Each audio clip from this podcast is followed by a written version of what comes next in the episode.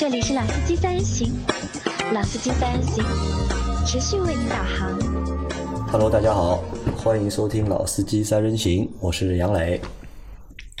Hello，我是任成。呃，今天就是我们听到了任成的声音啊。任成已经很长时间没有来上我们节目，任成半年时间有没有啊？哎，好像半年时间不到吧？我们上一次去，至少应该是什么上海车展？上海车上海车展是四月份，现在已经十二月了，已经。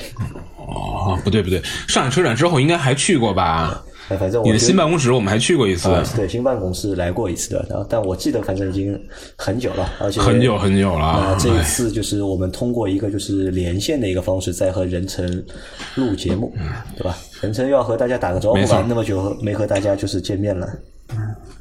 Hello，大家好，我是任成。呃，过去一段时间呢，去上海的机会非常少，因为我这边工作也发生一些变动。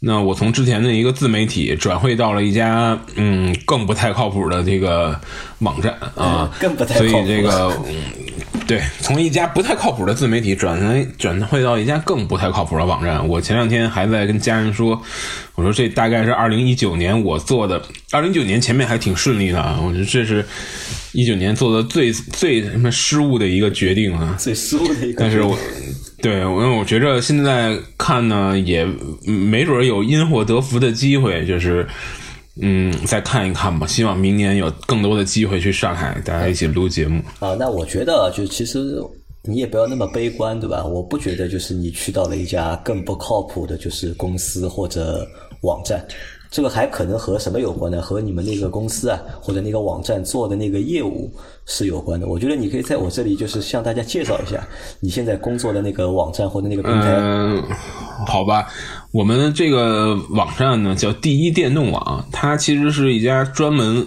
做这个电动车的网站。呃，那么这个网站呢已经有将近十年的历史了。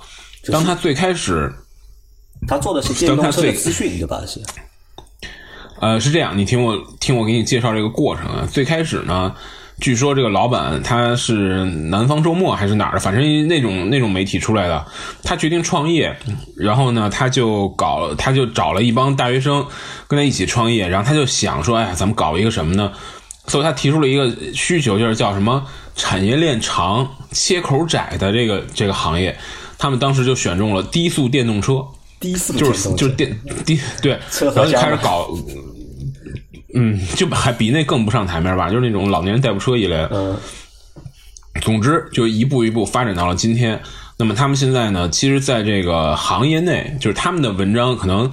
嗯，大家网友不会听过，就他们的这些人，他们的这些文章，包括这个平台，大家网友没有听过，但但是在他们电动车的这个圈子里边，嗯，就是算是不能说有一号，就算是个老字号吧。就是他们现在可能也是处在一个非常呃非常这个衰败的时期，因为这个老板呢，之前他的这个野心不局限于媒体，他还做了什么分时租赁的这个共享汽车，还做了找桩的 A P P，就是充电找桩的 A P P，啊、据说是拿了几千万的投资，也是。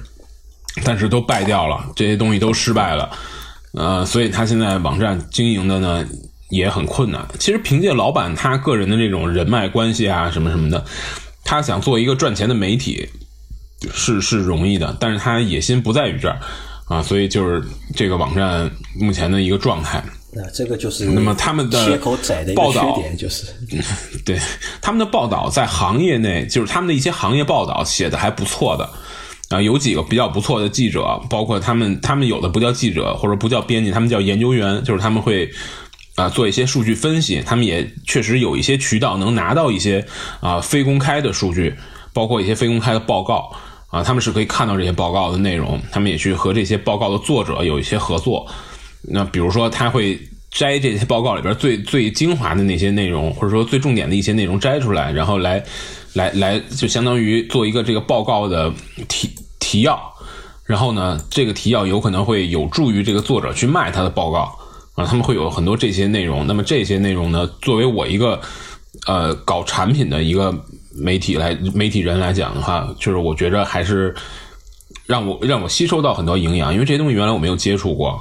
那么确实，你感觉呃是会拓宽一些看很多问题的思路啊，你会会看明白更多事儿。我觉得这个是让我感到很有意思的一点吧。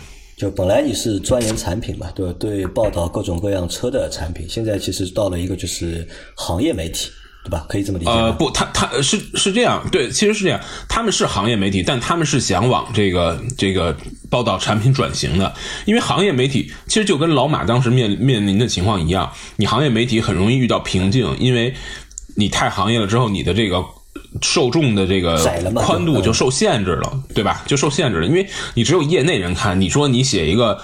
啊，你写一个什么北汽徐和宜采访，那可能业内的人觉着啊，你好牛啊，你能采访到徐和宜，徐和宜居然会跟你谈一个小时。但是对于老百姓买车来讲，徐和宜说什么跟跟我买什么车根本没关系，对吧？徐和宜是谁我都不知道，对吧？对对对，这肯定是这样。徐和宜是北汽的那个老老大。北汽的去到这个新的平台有多久了？现在一个月有了吧？啊，没有，刚几十几天吧。刚十几天，二二十几天，二十几天。我是我是十一月二十五号入职的，还不到一个月。那所以啊，就是我们在这两集的节目里面会和大家去聊一聊，就是二零一九年的电动车。或者在中国市场的二零一九年的电动车，那第一集呢，就是我们会去聊一聊，就是整一个二零一九年啊，就电动车的一个销量的一个情况会是怎么样？因为现在其实只有十二月。二十号嘛，对吧？现在还没有到，就是年底。其实数据其实还没有全部出来，现在出来只是十一月份的数据是有了，对吧？对，就是对。任成前面问我，他让我猜一下，就是整一个就是二零一九年就是销量会是一个什么样的情况？因为在前几年，其实电动车的一个就是销量和产量的一个增速还是非常快的，对，每年都有个百分之一百甚至百分之几十的，就是这个上升。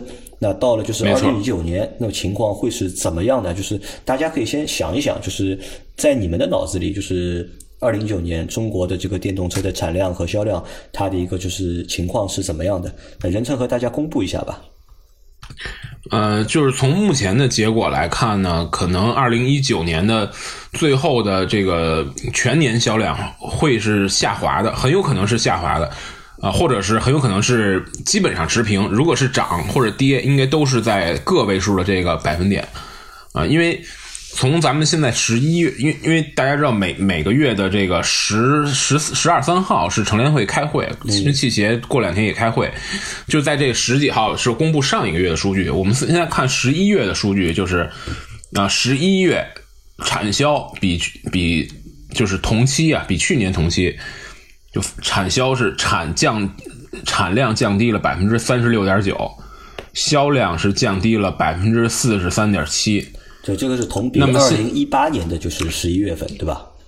对，那现在前十个月前十一个月总共是比去年前十个月总共是增长了百分之三点六的产量和百分之一点三的销量。就产量增长了百分之三点六，销量增长了百分之一点三，但是，但是我们如如果大家熟悉每一年的这个新能源销量的曲线的话，大家会发现，呃，每一年因为在年底的时候，它会存在一个就是，呃，相当于第二年是这个政策变化的这种可能性，包括车企冲业绩的可这种这种需求，所以一般在每年的十一月和十二月，通常是。当年销量最大的两个月，就最后两个月会冲量的，对吧？对，最后两个月会冲量。那么今年呢？因为补贴大部分现金补贴都退掉了，对吧？就现金补贴已经很少了。然后呢，包括咱们从十一月的情况来看，这个冲量的动力没有了，就是冲量的需求没有了，对吧？大家今年数据反正已经这样了，我也不需要再去刷数据。然后那个补贴我也不用再骗补贴了，反正也没什么补贴了，所以可能它最后两个月就没有在这个冲量的这种需求了。那那如果十一个月十一月的产量销量已经跌到三成三点六四，就是百分之三十六百分之四十三了。那十二月如果照这个还这么跌的话，那应该就是要负增长，要负增长啊，对。啊，这个数据就算就算不负增长，还蛮吓人的，就算不负增长，对，蛮出人意外的这个数据。你就这么想吧，就算不负增长，那增长率肯定也就是百分之五以下，对吧？肯定是拉不回百分之五以上了。那这个和就是去年的一个增幅啊，就是差的还是非常多的，还是差差对对对，差的还是挺多的，差的还是挺多的那的。目前就是因为到我记一到十一月份，就是总的一个销量是多少？你有数据吗？一到十一月份总的销量，我现在的数据我有，我给你找一下啊。一到十一月份的总销量应该是一百零一百零四点三万，然后产量是一百零九点三万。就也就啊就是一百万出头一点，我对吧？对我给大家一个概念吧，就是去年到年底的时候，就是去年一整年的这个新能源比一就是一八年比一七年是涨了多少？我印象中啊，这数据不一定准，我印象中应该是涨了百分之三十，也就是去年的增长率，全年增长率是百分之三十，今年就没有增长率，就或者很可能要负增长。对，好，那我们这一集啊，就是会来和大家分析一下，就是为什么就是在一个就是看上去新能源车的一个前景很好的一个情况下面，或者很好的一个年度，因为在今年其实出了很多就是新能源的车嘛，包括就是很多的就是合资品牌也都出了他们的就是电动版的车或者新能源的车。为什么在这样一个就是产品看上去百花齐放的一个情况下面，反而这个就是销量是放缓了，或者甚至可能就是和去年持平，甚至是和去年就是要相比的话要下跌，对吧？原因到底在哪里？对，嗯、我觉着啊，我总结三个大的方面，三个大的。其实我我再驳你一句啊，我你说你今年有很多好车，嗯，事实上我觉得正正相反，今年的好车非常少，非常少，对吧？今年的好车非常少。你想，今年真正能让你心动、想去试一下的新能源车，你自己想想有几台啊？就合我觉得真的合资品牌那一一只手不是合资品牌，那你没没用啊！你你奥迪 e 创、EQC 这种车，你 e 创一一年往多了撑死了，你能卖几辆啊？对吧？这这个这个它不是跑量的车呀，嗯，它如果国产了也行，它还没有国产，对吧？然后 EQC 也没有国产，阿里叉三连影都还没有见到。我们的内线同志说又要推延，可能明年都不一定能上得来。好，那你总这就是说说远话。嗯，那你总结我我总结，我觉得三个三个原因啊。第一个原因呢，肯定是环境原因，对吧因为嗯咱们咱们对咱们知道，你你整个汽大家都没大家手头都没钱嘛，对吧？嗯手头没钱就没钱买新车嘛，对吧？你像杨磊这么爱换车的人，今年不是都挺消停的吗？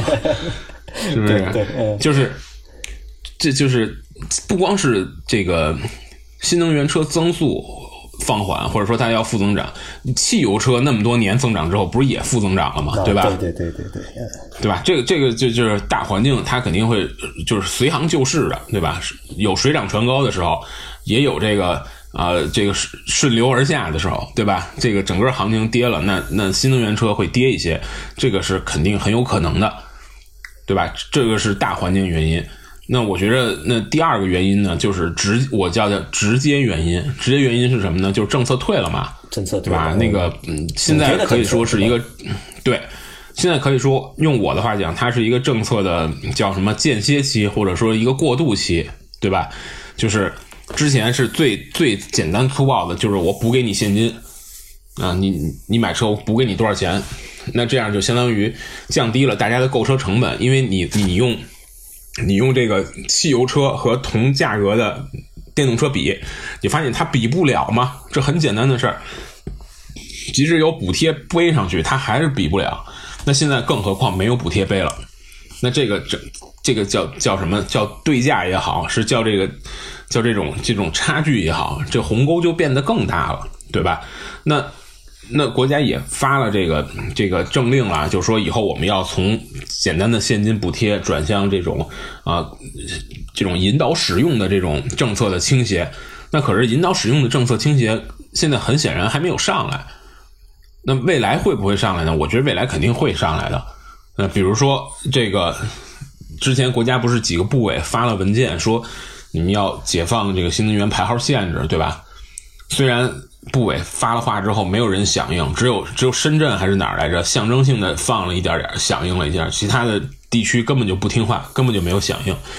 但是我觉得明年肯定还是会有类似的这种倾斜政策。这你你看现在到处都在强迫大家装 ETC，我就觉着会不会有可能就是说明年你你如果是电动车过 ETC，我给你打个五折，或者乃至于我不要钱了，你汽油车你还要交高速费，或或也许也许，我当时说的也许，这个政策我觉得蛮好，这个政策我觉得蛮好。反正就是这种使使上高速的，就是电动车，我觉得不会太多，对吧？国家不会有太多对限制。对，就是就是这种政策，现金补贴退了，嗯那种引导使用的政策倾斜还没有还没有真的出来，那哎或者说还没有真的发挥它的效力。我问你一下，就是你知道，就是现在那个政策好像是用到二零二零年，对吧？是不是二零二零年会有新的政策出来？呃，应该是会，至少二零二零年我之前那个政策还是老的嘛，就是说那个政策是好像年限就是用到二零二零年，到二零二零年之后呃但是新的。呃，对，之前的是到二零年，但是二零二零年新的会会不会和现在有变化？我认为很可能不会有变化，你觉得不会有就是？因为嗯我觉得不一定会有变化，因为就是现在市场太冷了，就它肯定首先不会，它首先不可能把这个这个这个补贴再拉上来，对吧？但是我觉得国家可能也未必会再再撤这个补贴，因为这样的话，市场就如果市场太车卖不出去，大家谁也受不了。那可能我觉着国家未必按照之前的计划，好像二零二零年要全退的，要全退，还是二零二二，还是二零二一年要全退？反正，但我感觉他可能不一定会真的，他可能应该还是会给过渡期啊，会给什么这些的，这些优惠。要不然的话，大家一下车卖不动了，就是国家，那那他他也他也没有办法这个接受这个局面。对政策里面就是补贴是一部分嘛，对吧？其实，在之前很多政策里面还有一个政策是关于就是企业的车企的一个双积分，对吧？其实双积分就是在这这一轮的就是电动车发展当中，它算起到作用了吗？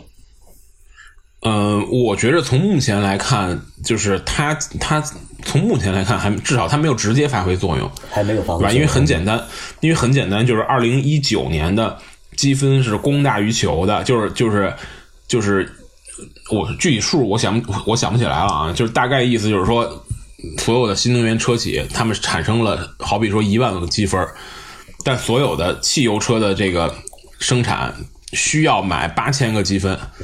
那这个供大于求，所以积分不抢手，积分价格也不会飞飞涨。但是现在有有消息说，到了明年，这个双积分的这种这种这种玩法会改变。玩法改变之后呢，就是相当于造电动车赚积分更难了。这样的话，就很有可能导致积分是供不应求。那这样的话，对老百姓来讲，其实最恶心的是什么呢？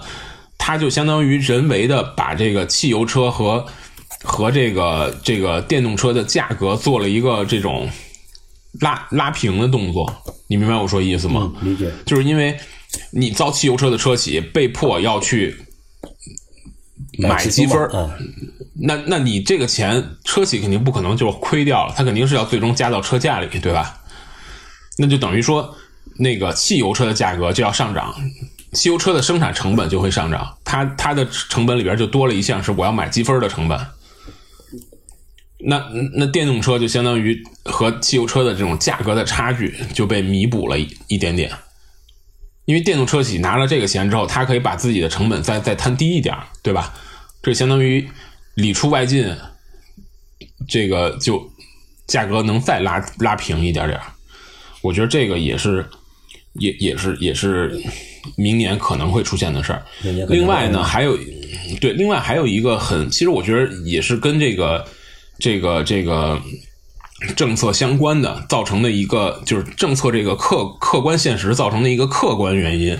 客观原因是什么呢？就是往年你看十一月、十二月销量，咱刚才不是说了吗？都会有一个，你看那销量，就十一月、十二月永远是这一年卖的最好的，嗯，对吧？对这十一月、十二月能卖出恨不得能卖出一年的嗯四四分之一去，对，这个量。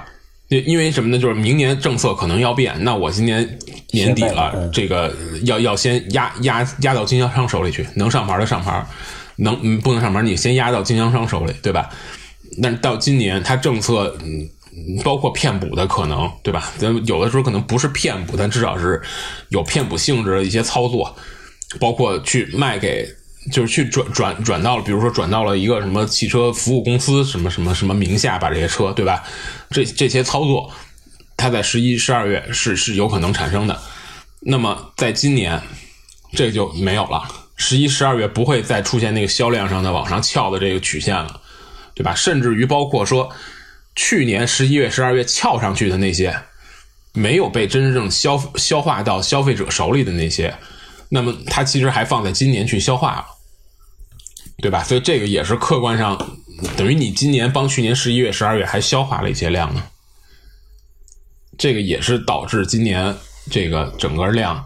我觉得减少的一个很很直接的一个原因，嗯，那这然后其实还，其实还对，就是离离离这些这些简单的客观原因还很多。你比如说现在啊，我就朋友圈里经常能看到那种那些一两年前的那种分时租赁车、共享车，呃，包括一些可能有运营的出租车，这车被拿出来卖了。你你没有说意思吗？明白，就抛到二级市场了嘛，对吧？或者抛抛到二级市场了，二手车市场，抛到对抛到二手市场。那那我看了之后，我就我就觉得，对，就就相见恨晚啊。他卖他卖一台 i 三卖个十几万，嗯，对吧？我是那那我买欧拉之前，我要看这，我也许就买二手 i 三了。这这些车都挺新的，因为它它就是原来可能是跑跑分时租赁的那个车。那车就是使用的情况还还好，至少里程不算很长，使用强度也不算特别高。因为分时租赁这个事情好像不这么，我觉得不怎么靠谱，就是好像用的人并不是太多。就靠不靠谱咱另说吧，反正总之就是那些车，呃，肯定也是消化了相当的订单，因为因为你别忘了，直到现在这些这些这个新能源车，咱说的什么几几几十万辆里边。可有将近至少三分之一强是流入了这种运营车辆的，嗯，对吧？所以那那当年流入运营车辆，现在走向市场的话，那肯定，我觉得这个数量也是非常可观的。好，那这个也是也是客观原因，政策是一块，还有吧？就前面你说了两个了嘛，一个是大环境的，对，一个是大环境原因，第二个是政策的这个。直接原因退坡，包括一些细节的这种客观原因，对吧？嗯，这个没有没有年底的这个冲量，没有呃，包括一些之前的这个分时共享车流入到市场去去去去稀释这个市场。对，第三个原因，我觉得就是最根本的原因，就是产品，产品的问题啊。刚刚才你说今年有好多好的产品，我说今年好产品很少，一只手数不过来，就一只手都数不完，不是一只手数不完，就是一只一只手都不用就数完了。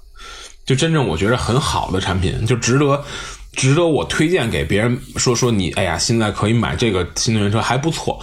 就这样的产品，我觉得很有限，几乎没有几款让我觉得是是是是是值得去去推荐给别人的。那很简单，就是我觉得在这么多年的政策扶植之后呢，就是呃，这个不管是国内的还是国外的这种新新能源车，它其实是没有表现出在。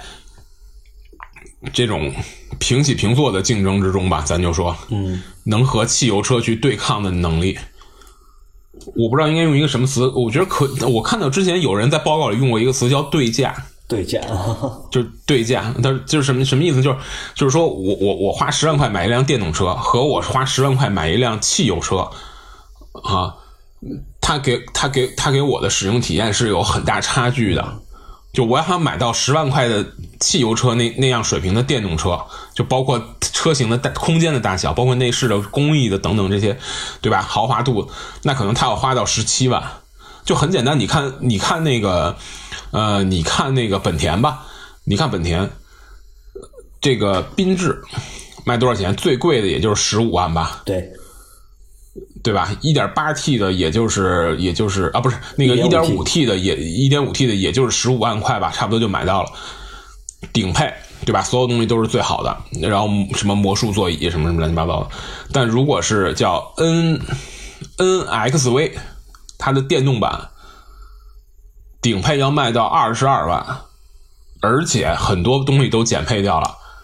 对吧？内饰真皮什么的好多都减配掉了，然后车机也减配了，后排座椅折叠也减配了，减配了很多东西，那就无形中在补贴之后还差了六万七万块。你说你在整个的使用周期里边，你想通过省油把这七万省出来？呃，基本说实话，那对吧？除非你是一个使用强度使用强度非常高的这个这个车主，所以说，现在为什么有一些这个运营车辆它选择用电动？其实这个是能理解的，就是它即使没有补贴，它也选择用电动。我觉着啊，有一些很可能会，即使没有补贴，它也选择用电动。为什么？假如你你想，咱们一个月跑一万公里，你这个电费比你省油，比你烧油能省多少钱？省不了多少钱。但你但你要是一个月不是跑一万公，就是你一年不是跑一万公里，你一年跑十万公里，那这钱可能就省出来了，对，对吧？就所以所以现在有一些运营车辆，反而他们其实是从账上算，他们愿意用。他们愿意用这个这个电车的，包括就是我之前省那个就是电费，不但可以省那个油费嘛，还能把保养的钱也能省下来。对呀、因为电动车保养还是要便宜很多，它没有那么多要保养的东西。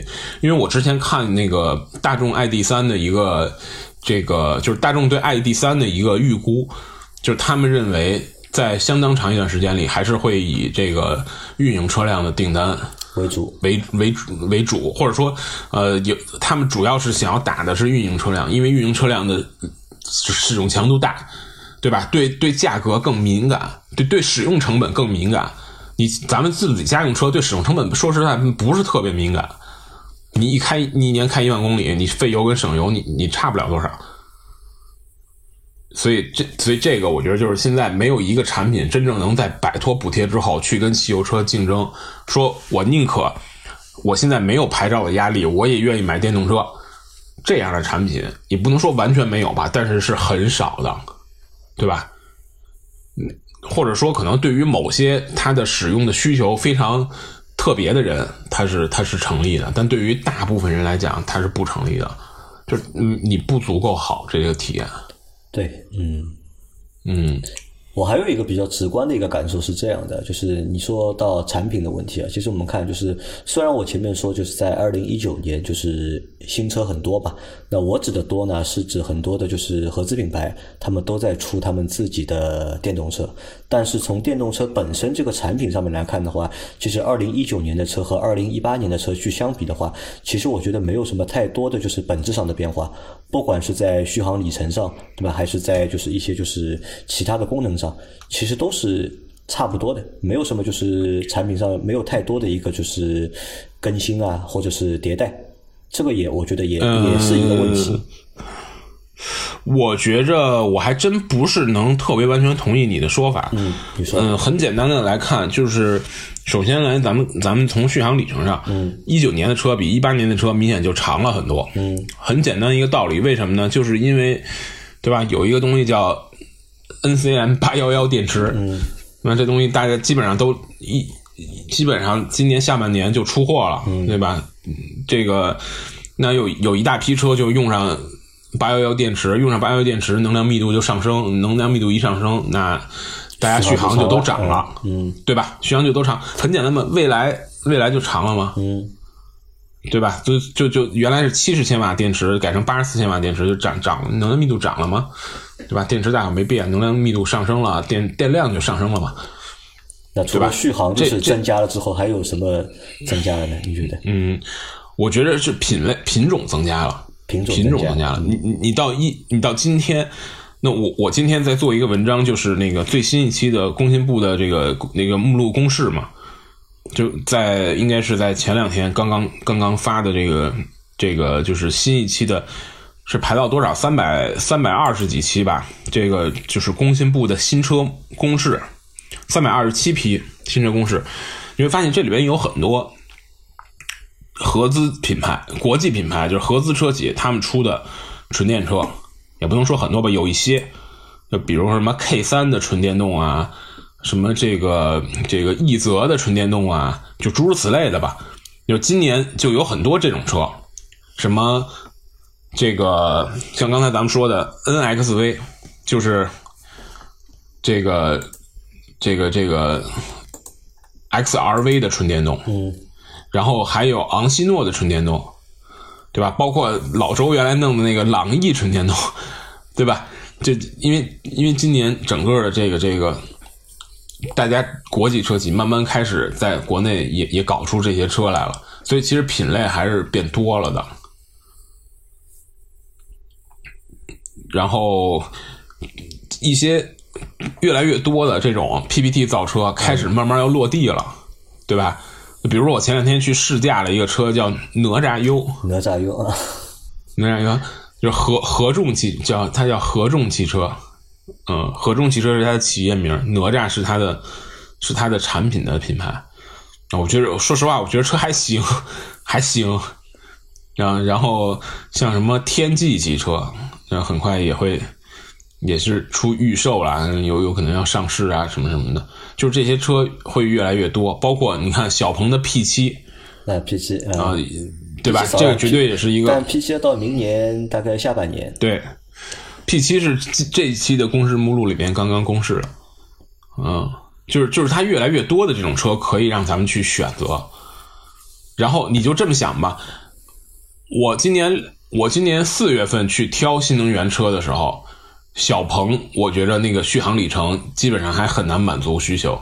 那么现在，那它它 NEDC 已经五百五百二十公里了，我觉得这个就差不多了吧，大概就就可以接受了。就续续航不会变成它不会变成它让你最最最顾虑的一件事儿了吧？就就其实可选择的产品还是越来越多了。但是真的没有没有哪款产品能让你觉着，呃，在同等的在在在没有牌照的这个压力的情况下，让让我说我愿意把我的汽油牌置换成电牌，真的我我没有看到这样的车。好，那这个是你觉得第三个原因对吧？那其实的确啊，就这三个原因不但就是制约了，就是其实同样这三个原因也制约着就是那个燃油车嘛，就 就传统的内燃机车其实也在遇到这样的一个问题。那何况就是如果新能源车也遇到这样问题的话，就肯定是更卖不动了。就，嗯，但是我你反正这么说，但是我觉着可能到明年新能源车还是会涨。你觉得明年会涨啊？明年会涨的原因是什么？对，就首先会有一些客观的原因造成的，就是客观因素造成的技术性原因。就比如说，就比如说咱刚才说了，去年十一、十二月压了那么多库，那今年他把去年那量消化掉。嗯。对吧？然后去年有那么多那个那个那个运营车，然后走这个下来，今年是刚刚开始有那么多运营车下来，那那明年运营车这块不会有更多运营车下来，嗯对吧？因为那些车该买就卖，下来的运营车再补回去，对吧？对对，不是下一运营车可能那像什么 Easy 什么的车，那运营做做做增值租赁那牌子都没了，他也不会再买了，好吧？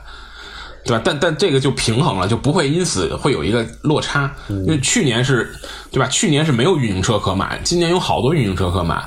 那明年也许还有好多，但我觉得至少不会比今年更多。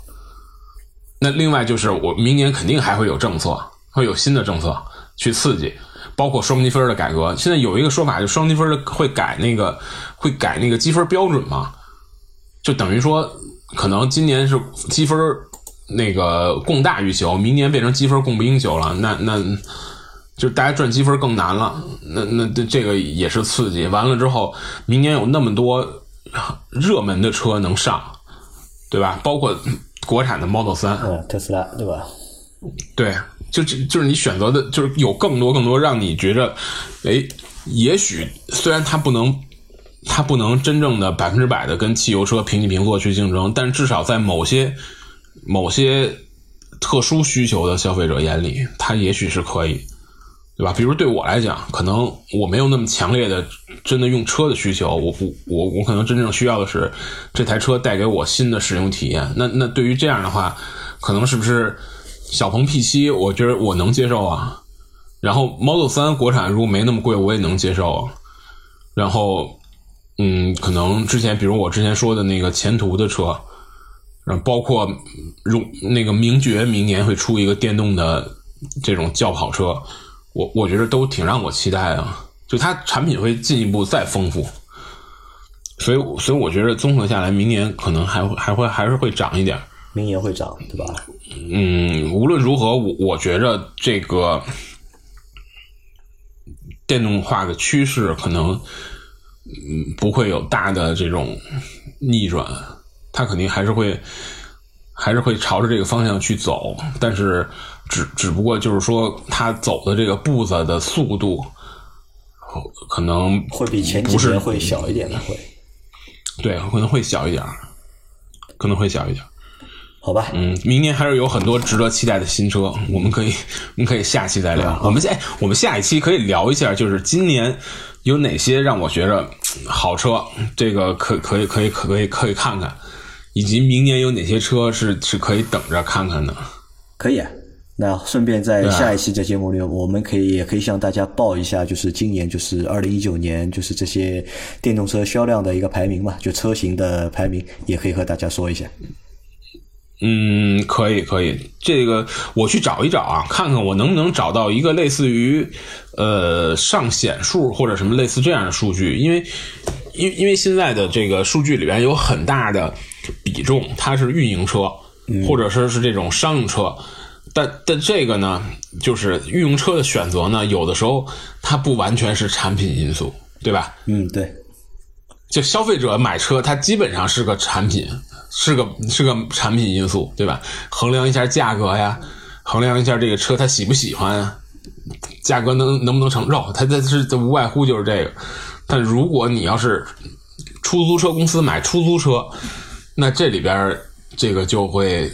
有更多的行政的因素啊，还有一些车企它运运作能力和运作的这个手法的因素了，所以我去尽量找一下，我看能不能找到一些这种这个个人用车的这个销售数据，来跟大家分享。好的，那我们这一集的节目就到这里吧，感谢大家的收听。